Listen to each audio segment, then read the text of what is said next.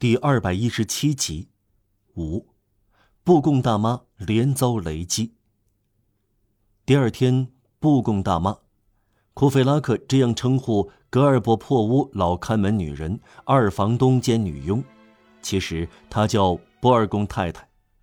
我们已经指出过，但库菲拉克这个闯祸的家伙什么也不尊重。布贡大妈吃了一惊，注意到马里乌斯先生还是穿上新外套出门。他回到卢森堡公园，但是没有走过处在小径当中的那条长凳。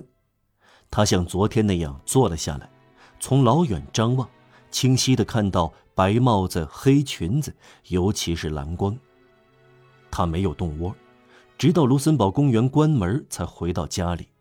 他没有看到白发先生和他的女儿离去，他得出结论，他们是从西街那道铁栅栏走出公园的。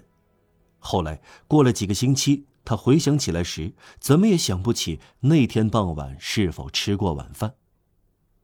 第二天，也就是第三天，布贡大妈又如雷轰顶，玛丽伊斯穿上新外套出门。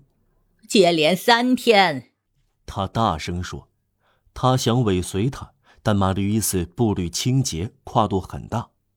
这是一头河马要追赶一头岩羚羊，两分钟内他看不见他了，气喘吁吁的返回。由于哮喘，几乎喘不过气来，恼怒的很。他低声抱怨说：“天天穿上漂亮衣服，让人家追赶不上，真有理智啊！”玛丽·约斯到卢森堡公园去。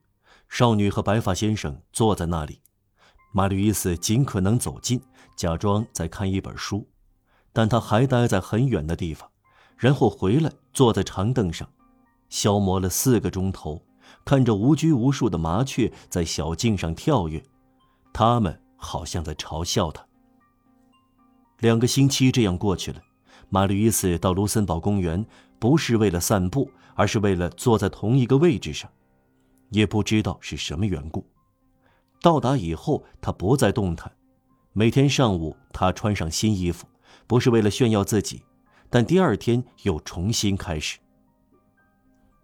他确实长得美若天仙，唯一能指出的一点，也算是批评吧，就是他忧郁的目光和快乐的微笑之间的矛盾，使他的脸有点迷蒙的东西，以致有时。这温柔的脸变得古怪，但不失可爱。